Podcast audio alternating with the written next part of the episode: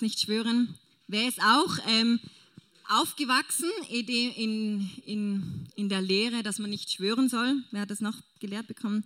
Okay, es wundert mich nicht, weil dieses Statement, das steht tatsächlich in der Bibel, im Matthäus-Evangelium. Und ich bitte euch, ihr habt eure Bibel noch an euren Plätzen, oder? Schlagt doch mal zusammen auf ähm, Matthäus 5, 33 bis 37. Können wir das nochmal üben, zu, die Bibelstellen zu finden? Genau, Matthäus 5, 33 bis 37. Hat irgendjemand eine NGÜ? Ja, Tim. Darf ich dich bitten, dass du es vorliest? Dass zu mir kommen, damit ähm, so vom Podcast. Okay. 33 bis 35. 33 bis 37.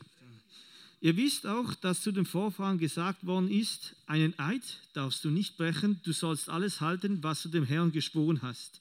Ich aber sage euch, ihr sollt überhaupt nicht schwören, weder beim Himmel, denn er ist Gottes Thron, noch bei der Erde, denn sie ist der Schimmel seiner Füße, noch bei Jerusalem, denn sie ist die Stadt des großen Königs. Nicht einmal mit deinem eigenen Kopf sollst du dich verbürgen, wenn du schwörst, denn du bist nicht in der Lage, auch nur ein einziges deiner Haare weiß oder schwarz werden zu lassen.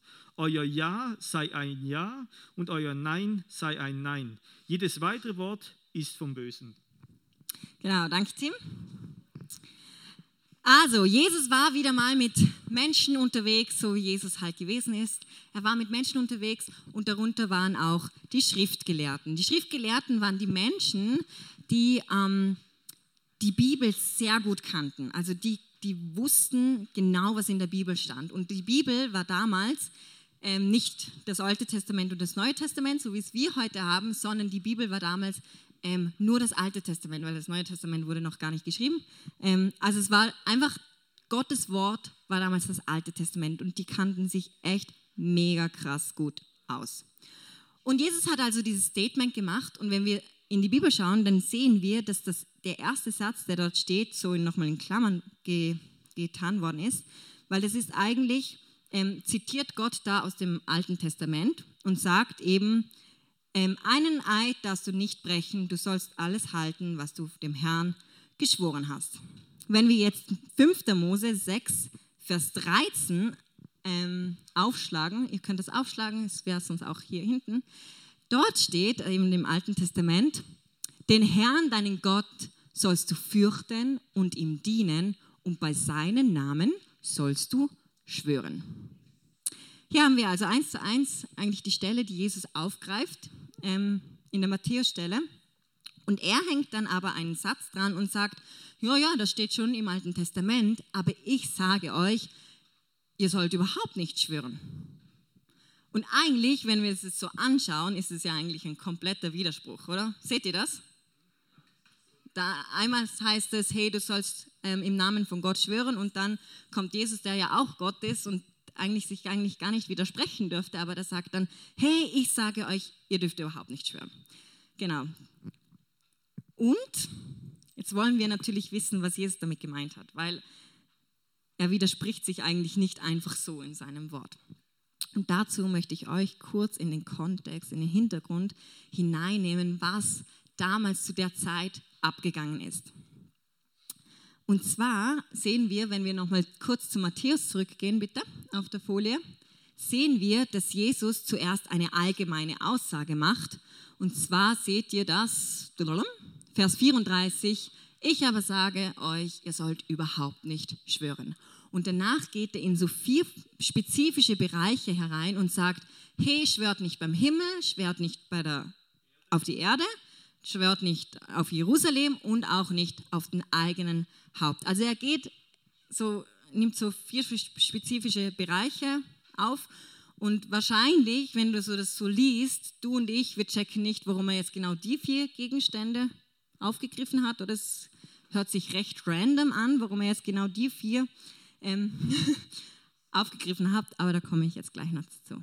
Denn damals ähm, hat, gab es nicht nur das Alte Testament, also Gottes Wort, sondern sie hatten auch noch ein zusätzliches Buch, den Talmud.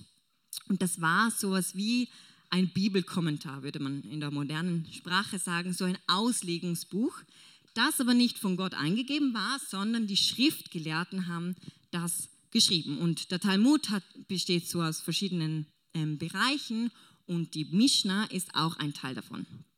Zu der kommen wir nachher. Genau, also in, der, in dem Talmud stehen lauter so Regeln und Erklärungen, wie man jetzt das Gesetz halten muss und wie das gemeint worden ist, aber das war immer nur die Auffassung von einem Schriftgelehrten. Genau. Und nun war den damaligen Pharisäer ja ganz klar bewusst, was in dem fünften Mose stand, dass dort nämlich steht, ähm, du sollst, wenn du, wenn du auf dem Namen von Gott schwörst, dann musst du dieses Wort halten. Und diese Pharisäer, die hatten aber nicht immer Lust, ihr Wort einhalten zu müssen. Sie wussten aber, wenn ich jetzt auf Gott schwöre und dann den Schwur breche, dann wird Gottes Zorn über mich kommen. Und deswegen haben sie gesagt, hey, dann schwören wir halt nicht auf Gott, sondern wir schwören einfach auf den Himmel und auf die Erde. Weil wenn wir dann den Schwur brechen, dann ist es nicht so schlimm, dann ist es ja nicht Sünde, weil dann war es ja nicht ein Schwur auf Gottes Name. Und das war eben diese Ableitung, diese Auslegung war eben genauso eine Erklärung, die sie im Talmud ähm, festgehalten haben. Und genau, da haben wir Himmel und die Erde. Und dann steht irgendwo noch drin, ähm, wer auf Jerusalem schwört, der hat nichts gesagt. Also sie sagen, ja, schwör doch einfach auf Jerusalem, weil es ist so, als ob du gar nichts gesagt hättest und dann kannst du auch dein Wort wieder brechen, weil du hast ja nichts gesagt. Und es steht auch drin, anstatt dem Eid, schwöre einfach beim Leben deines Hauptes, das, was du sagst, dass das, was du sagst, wahr ist. Also die Schriftgelehrten haben einfach Hintertürchen gesucht, wie sie das Gesetz äußerlich einhalten konnten aber eigentlich wollten sie nur zu ihrem Vorteil irgendwie einen Weg suchen, dass sie nicht zu ihrem Wort stehen müssen, dass sie nicht ehrlich sein müssen. Und genau in diese Situation hat Jesus dieses Statement hineinge äh, hineingesprochen. Und er sagte, hey, ihr sollt überhaupt nicht schwören, weder auf den Himmel, noch auf die Erde, noch auf Jerusalem oder auf euren eigenen Haupt, sondern euer Ja soll einfach ein Ja sein und euer Nein ein Nein. Es ging Jesus also gar nicht darum, eine Regel aufzustellen, dass wir nicht schwören dürfen, sondern es ging Jesus darum, dass wir ehrlich in unserem Herzen sind. Und Jesus hat ja genau gewusst, was in den Herzen von den Pharisäern abging und hat, das finde ich noch mega krass so, die Bibel, wenn wir es so lesen, Jesus hat genau auf die Situation, in die Situation von den damaligen Menschen hineingesprochen. Er hat gesagt, wow, okay, ich gehe jetzt auf die Ebene von den Menschen und kommuniziere so, dass sie mich verstehen, was ich meine. Das ist mega krass, nicht? Ich, ich frage mich manchmal, was Jesus alles so erzählt hätte, wenn er, wenn er heute gelebt hätte. So. Das wäre schon eigentlich interessant, nicht? genau. Ähm, bla bla bla. Genau, und er hat quasi gesagt, hey, hört auf zu schwören und lass dein Ja ganz einfach ein Ja sein. Ähm, quasi, ihr müsst nicht auf alles schwören, so quasi eurem Wort Nachdruck verleihen, indem ihr einfach noch einen Schwur abgebt. Ähm, ihr kennt das vielleicht so, wenn man so in die Schule kommt. Meine Schwester ist Lehrerin, die hat das vielleicht auch schon gehört, so, ja, aber Frau Lehrerin, weißt, ich schwöre, ich habe Hausaufgabe gemacht, nur jetzt ist halt, sie ist die Hai. So, aber ich schwöre. Wer kennt das? also, ich schwöre, Mann, ich wäre gekommen zu deiner Party, aber ich halt, Benzin ist halt leer, ich schwöre wirklich. So, also diese, diese ähm, Redewendung von, man möchte seinen Worten Nachdruck verleihen ähm, mit dem Schwur. Genau. Und heute auch noch werden manchmal Schwur oder Eide abgelegt, ähm, vor allem vor dem Gericht, oder? Vor dem Gericht muss man immer einen Schwur ablegen, dass man die Wahrheit sagt. Und warum ist das nötig? Ein Schwur ähm, sagt eigentlich aus, okay, ich kann mich darauf verlassen, jetzt dass das Wort, wo der, wo der andere sagt, ähm, wahr ist. Das ist halt nötig in einer Welt, wo Menschen lügen und deswegen muss man das vor dem Gericht auch machen. Genau. Und Jesus, und Jesus sagt eigentlich, hey, das ganze Schwören soll in, einem, in eurem Leben gar nicht nötig sein. Denn ihr sollt als Nachfolger von mir, sollt ihr ganz einfach, einfach ehrlich sein. Und wenn ihr Ja sagt, dann soll es ein Ja bleiben. Und wenn ihr Nein sagt, soll es ganz einfach ein Nein bleiben. Es soll nicht nötig sein, dass ihr einen Schwur abgebt. Das ist die Aussage, wo Jesus quasi gemacht hat, worum er gesagt hat, hey, ihr sollt überhaupt nicht schwören. Bleibt doch einfach bei dem simplen Ja und bleibt bei diesem Ja. Ich weiß nicht, ob ihr das schon mal erlebt habt, aber es ist mega mühsam ähm, oder niemand will mit jemandem zusammenarbeiten, wo man jetzt nicht weiß, ob man sich auf das Wort von dem verlassen kann oder nicht. Ähm, zum, schon mal, wenn du schon mal ein Projekt oder irgendwie eine Gruppenarbeit oder so, genau, Gruppenarbeit, bestes Beispiel. In der Schule, wir haben alle Gruppenarbeiten. Der eine muss der Part 1 machen, der andere ein Part 2 und du machst ein Part 3. Und dann sagen alle, ja, ich werde das machen und dann ist Abgabetermin. Du hast es natürlich sehr gewissenhaft gemacht und hast es abgegeben. Und dann kommt der Typ, wo Part 2 hat und hält dir ein leeres Blatt unter die Nase und sagt, ups, ja, Entschuldigung, ich habe es halt nicht gemacht, ich schwöre, ich hätte es machen wollen, aber es ist jetzt halt doch nicht gegangen. Ich weiß nicht, warum ich jetzt in den Schweizer Dialekt hineingerutscht bin. Es tut mir nicht. Ich wollte jetzt euch Schweizer nicht beleidigen. Nein, sorry.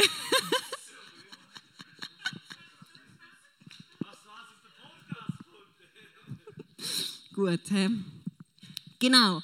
Und aber ganz ehrlich, ihr werdet doch auch, ihr würdet denken, ja super, es bringt mir jetzt echt nichts, wenn du mit deinem Entschuldigen daherkommst, weil ich habe mich auf dein Ja verlassen und wenn du jetzt das Ja in ein Nein verwandelt hast, dann betrifft das auch meine Note. Also danke.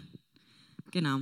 Und es geht jetzt nicht darum, wenn jemand krank geworden ist und dann kurzfristig absagen muss, ähm, dass der halt jetzt nicht zuverlässig ist. Beispiel, ich habe jetzt nicht nachgefragt, aber David ist gerade reingekommen. Er wäre heute für die Moderation zuständig gewesen. Und dann hat er mir vorgestern geschrieben, boah, Clary kann doch nö, die bin krank. Und ich hätte jetzt sauer sein können und mir gedacht, ja, okay, jetzt ist er unzuverlässig gewesen, aber sorry, wenn er halt keine Stimme hat, dann hätten wir Pantomime heute, äh, heute Abend machen müssen. Und deswegen ist, ist, ist Dave eingesprungen. aber genau, aber das meine ich nicht damit, oder? Sondern es geht darum, wenn ein Mensch ähm, eine Zusage macht und dann kurzfristig halt, keine Ahnung, weil er keine Lust hat oder was auch immer, ähm, einfach nicht auftaucht. Und du dir denkst, come on, arbeite mit mir. Ähm, genau. Und man sollte sich doch auf Menschen verlassen können. What about commitment? Das ist das, der Titel, den ich ähm, dieser Predigt gegeben habe. Und ja, noch nicht, ich bin noch nicht so schnell. ähm, genau, und ja, logisch, ich habe natürlich gegoogelt, weil ich mir dachte, das ist ein englisches Wort und damit ich es dann ja richtig übersetze, ähm, frage ich das liebe Internet, was denn Commitment heißt. Und ich habe Folgendes gefunden. Aus dem Englischen übersetzt heißt Commitment Selbstverpflichtung oder freiwillige Bindung. Wenn man sich also für etwas committet, dann gibt man eine Zusage zu etwas und bindet sich eigentlich freiwillig. Wer macht das heutzutage schon? Na, okay. Aber das ist so quasi so die Definition. Commitment bedeutet, dass man sich, dass man sich zur Verfügung stellt dass man sich zur Verfügung stellt und die vereinbarten Dinge einhält. Man gibt eine Zusage und hält dann hoffentlich dieses Versprechen. So quasi, ja, ich helfe dir beim Umzug. Ja, wir werden für immer zusammen sein. Oder ja, ich will ein Kind. Das war jetzt ein blödes Beispiel. Sorry. Oder ja, ich werde den Job annehmen. Ja, ich werde das machen. Ja, ich werde dies machen ja, ich werde den Dienst im C1 machen oder ja, ich werde heute dafür sorgen, dass du noch zu Abendessen bekommst. Und wir sagen ständig Ja in unserem Leben. Ich weiß nicht, ob dir das schon mal aufgefallen ist, aber wir sind mega gut so im Ja sagen. und aber meine Zusage, mein Ja zu, zu dem Abendessen, wo ich mich ja versprochen habe, dieses Ja alleine bringt das Essen noch nicht auf den Teller. Ich habe es ausprobiert, es geht nicht. Genau. Also das erste Ja, das bringt noch nicht den Erfolg. Jeder kann Ja sagen, oder? Sagt mal Ja. Work with me. genau. Aber beim Erfolg, quasi das, was man sieht, sind all die Ja's, die nach dem ersten Jahr kommen. Und Jesus sagt, hey, lass dein Ja ein Ja sein. Lass dein Ja nicht ein Nein werden, sondern das Ja, was du eine Zusage gemacht hast, lass doch doch einfach ein Ja sein. Das ist eigentlich gar nicht so simpel, es sind nur zwei Buchstaben. Genau.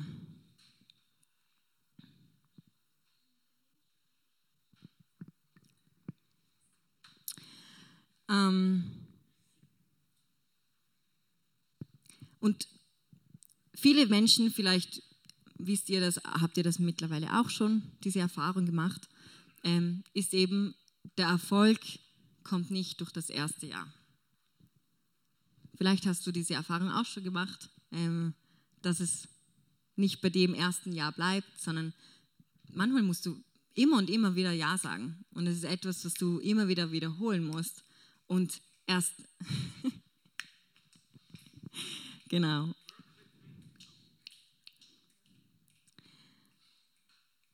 Und dann gibt es aber Leute, die dir ein Ja geben und es nicht bei einem Ja bleibt. Sie geben dir ein Ja und später heißt es dann Ja, nein, vielleicht. Oder so ein Ja, nein, ich fühle mich jetzt gerade nicht so gut. Oder ja, nein, ähm, es passt doch nicht in meinen Terminkalender. Und äh, wisst ihr, du und ich, wir kennen wahrscheinlich diese Ja's oder diese Situationen, wo sich auch bei uns im Leben dieses Ja sich verwandelt in ein Nein. Aber Jesus sagt, hey, lass dein Ja ein Ja sein und lass dein Nein ein Nein sein. Und lass dieses Ja nicht einfach so in ein Nein sich umwandeln. So, wenn du eine Zusage gemacht hast, hey, steh zu dieser Zusage. Sei committed. Sei ein Mensch, auf den man sich verlassen kann, auf dein Wort, was du gibst. Genau, ich habe so eine coole Folie noch vorbereitet. Und wenn ihr alles vergesst, müsst ihr einfach so am unteren Satz, den müsst ihr mitnehmen quasi eigentlich, ich habe es ein bisschen ausgeschmückt. Oben steht, in der Bibel steht einfach, lasst dein Ja ein Ja sein. Und ihr könnt euch wirklich vorstellen, hey, das erste Ja ist einfach eure Zusage, ist das gesprochene Ja. Und das zweite Ja ist das handelnde Ja. Also Jesus sagt, hey, bleib nicht beim gesprochenen Ja, sondern komm wirklich zu dem Punkt, wo du denn das, auch das machst, was du gesagt hast. Lass dein Ja ein Ja sein.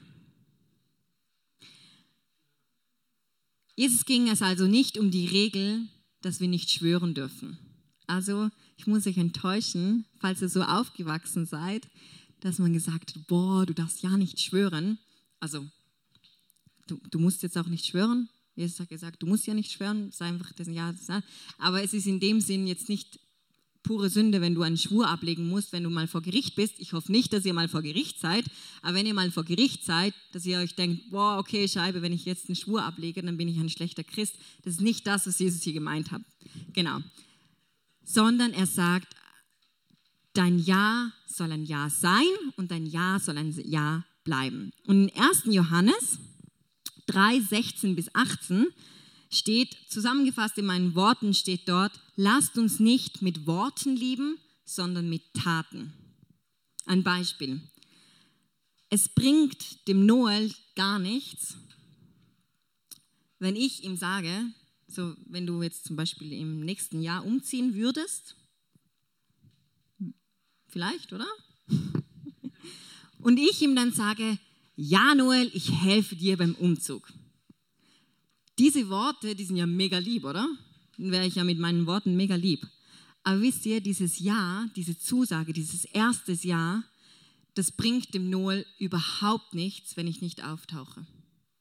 Wenn ich nicht da bin zum Schleppen, dann waren die Worte davor dieses Jahr noch so lieb, aber es bringt ihm einfach gar nichts. Und das ist eigentlich diese, diese Stelle, wo er sagt, hey, lass uns nicht mit Worten lieben, sondern mit Taten. Lass diese Handlung, lass die folgen nach deiner Zusage. Come on, seid committed. Genau. Und ich weiß nicht, wie es dir geht, aber wenn du, wenn du merkst, dass du die Kapazität nicht hast zum Ja sagen, dann ist es mir lieber, wenn du Nein sagst und dann nicht kommst, wie wenn du versuchst, irgendwie quasi einen guten Eindruck zu machen und Ja zu sagen und dann nicht auftauchst. Wisst ihr ein bisschen, was ich meine? Manchmal ist man so im Clinch und denkt sich so, boah, okay, ja, ich möchte jetzt ein guter Christ sein, bla bla bla. Ich sage jetzt ja und dann schaffst du es halt doch nicht und ich rechne aber damit. Und dann ist es mir lieber, wenn du, wenn du voll ehrlich zu mir sagst, boah, Clara, hey, nein, es geht einfach leider nicht. Sorry, ich würde gern, aber ich muss jetzt einfach Nein sagen. Weil wenn du, wenn du dir bewusst bist, dass du auch manchmal Nein sagen kannst und darfst, weil du einfach auch auf die, deine Kapazität schauen musst, dann wird dein Ja, wenn du es mal sagst, auch Gewicht haben. Anstatt dass du einfach all deine Ja's so verstreust und mal hat man so das Los, dass dein Ja wirklich ein Ja ist und dein Nein ein Nein und manchmal halt eben das Ja auch auf einmal ein Nein wird. Genau. Ich weiß, normalerweise würde man niemals sagen, hey, sag manchmal auch Nein zu mir, aber ich möchte euch das wirklich auch auf den, auf den Weg mitgeben. Hey, es, es wird Situationen in eurem Leben geben, wo ihr euch fragen müsst, boah, sage ich jetzt ja oder nein? Und dann seid einfach ehrlich zu euch selber und seid in dem Sinn dann auch fair zum anderen, zum, für euren Gegenüber und ähm, genau, wegt das gut ab.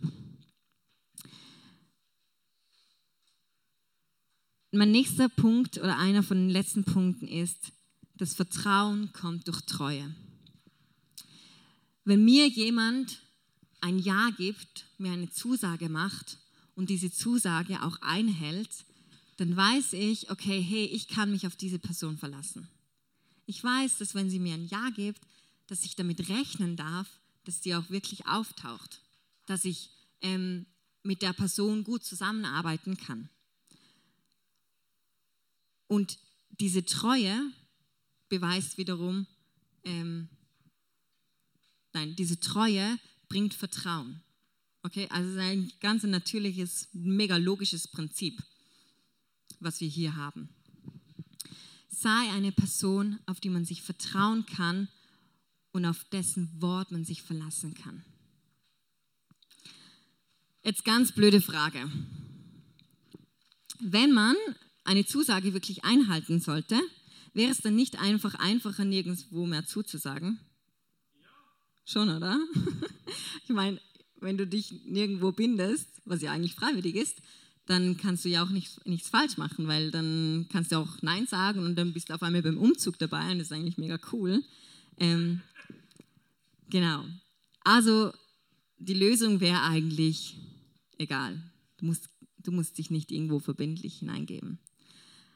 Aber in der Bibel sehen wir ganz viele verschiedene Art und Weise, wie Gott eigentlich das Gegenteil sagt. Wo er sagt, hey, ich habe dir so coole Talente und Fähigkeiten geschenkt und ich möchte, dass du diese investierst. Ich möchte, dass du die nicht einfach so schleifen lässt und einfach verschwendet werden, weil du sie nicht einsetzt, sondern hey, setze sie ein.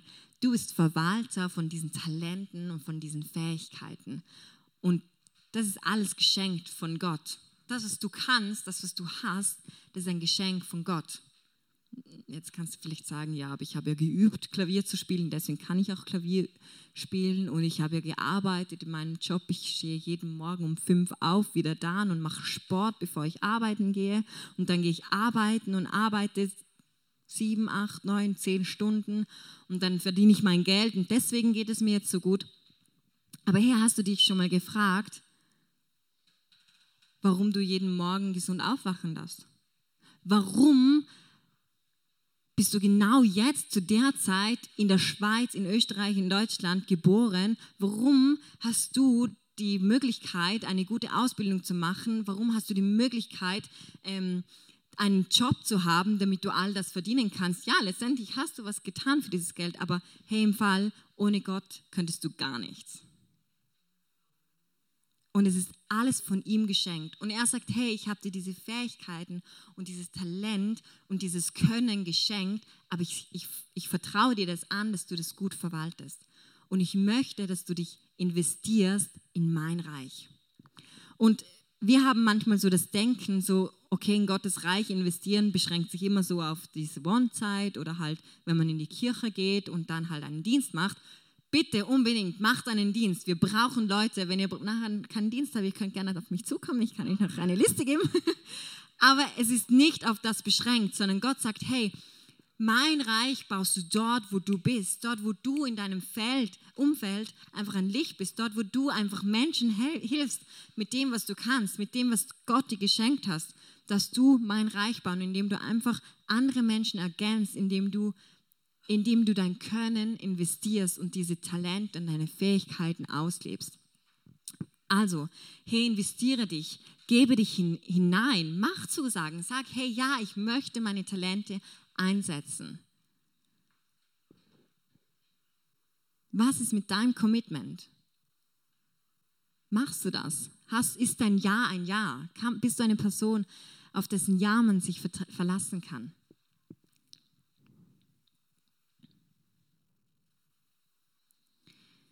Gebe dich dort hinein, wo du Fähigkeiten hast. Und lass dein Ja ein Ja sein. Und es geht dabei nicht um das erste Ja, also die Zusage, sondern es geht wirklich um das handelnde Ja. Bist du eine Person, wo handelnde Ja's hat?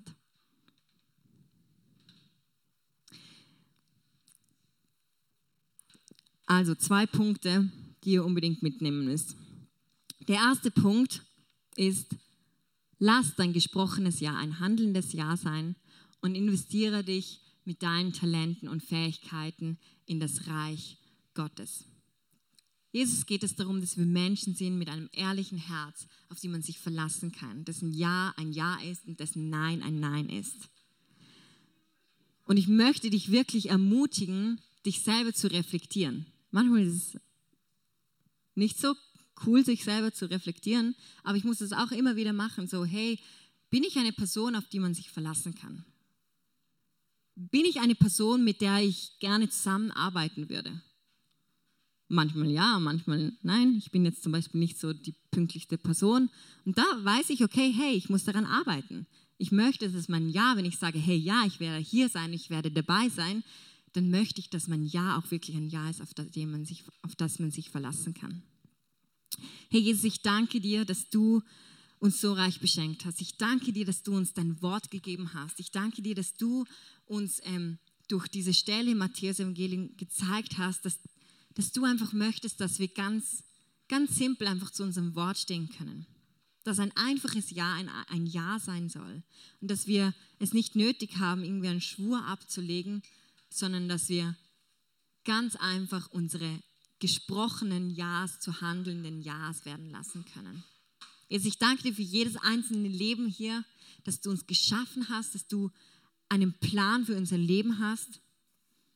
Jesus, ich danke dir für deine Zusage, dass du treu bist, auch wenn wir mal nicht treu sind, auch wenn wir mal nicht schaffen, dieses Jahr ein Jahr sein zu lassen, ist dein Jahr immer ein Jahr. Das steht in deinem Wort. Du sagst, hey, mein Jahr bleibt ein Jahr ich bleibe treu, auch wenn du mal nicht treu bist. Wir möchten dich loben und ehren. Einfach nochmal mit diesem Lied.